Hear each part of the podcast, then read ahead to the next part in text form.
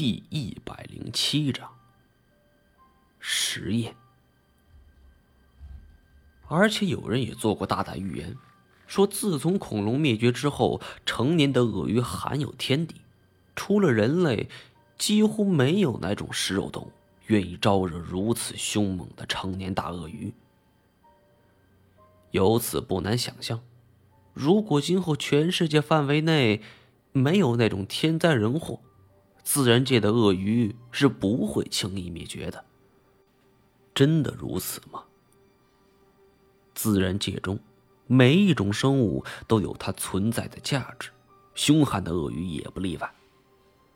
我不求眼前鳄潭中的鳄鱼全部死绝，只希望他们不来打扰我们就好。说话间，绳索已经绷直了。从登山绳的拉伸程度来看，太谦已经走出了七八十米的距离。照这么看，他很快就能走到目的地了。看来黄色。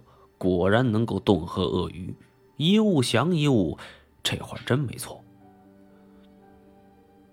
记得当初，我和二表哥从鲁巴河死里逃生后，很长一段时间内都留着一个心理阴影。没多久，二表哥就去了一次巴西。本来是要我跟他一起去的，不过他说是去捉鳄鱼，我就放弃了。我从那个时候就发誓。除非真的是逼不得已，才会跟鳄鱼打交道。从巴西回来后，二表哥给我看了几张照片，是在巴西拍摄的，其中有一具巨鳄的骨架。二表哥对我说：“这是一九八六年发现的，一位加拿大古生物学家在那里找到了近一百年前。”就被人们命名了，可能是史上最大的巨型鳄鱼——普鲁斯鳄。它的下颚化石和部分颅骨化石的碎块，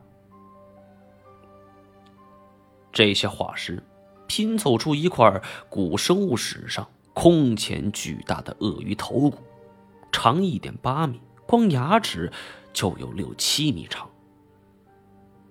根据鳄鱼头与身长的比例。古生物学家们推断，这条普鲁斯鳄身长可达十五米，体宽二点七米，重达十八吨，比最为凶猛的霸王龙还要重十吨，几乎有恐鳄体重的三倍。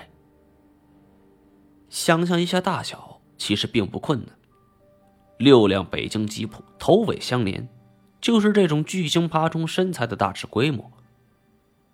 仅凭这种巨鳄的实力，就算是霸王龙如此凶猛残暴的食肉恐龙，也未必是他对手。其他恐龙就更不在话下了。而且这条鳄鱼牙齿没有丝毫的老化，估计它还能继续生长，直到十九到二十米，甚至更长。因为爬行动物随着年龄增长。体长几乎是可以无限制增加的。然而，普鲁斯鳄同样不能算史前巨鳄的至高唯一王者。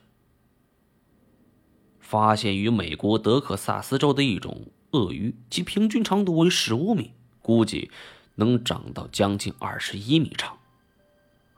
和属于短吻鳄的普鲁斯鳄相比，这布鳄虽在全身长度和体重上，略逊半筹，但它仅头部就有两米长，而且十分宽大，其咬合力去估算，还在普鲁斯鳄之上。当时我对这种说法并不怎么相信。如果一条鳄鱼真能长到二十多米，那绝对就是恐怖片里的场景了。亚马逊丛林中的生态体系自成一脉。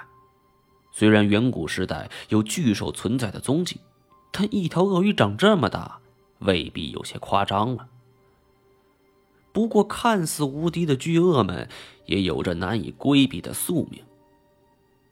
这些近于梦幻的史前鳄鱼，是中生代当之无愧的顶级掠食者，恐龙的噩梦。